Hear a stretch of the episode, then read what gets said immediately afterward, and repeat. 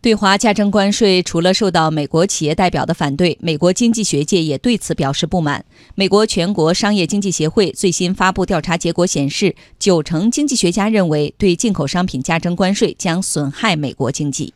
美国全国商业经济协会副主席凯文·斯威夫特说，在接受调查的二百五十一名经济学家中，百分之九十一的受访经济学家认为，美国政府对进口商品已经开征和准备开征的关税将对美国经济造成重大不利影响。受访经济学家还对当前美国财政政策感到担忧，约七成受访者认为减税政策将对美国经济产生过度刺激效果，超过八成的受访者认为美国政府应当降低财政赤字占国内生产总值的比重。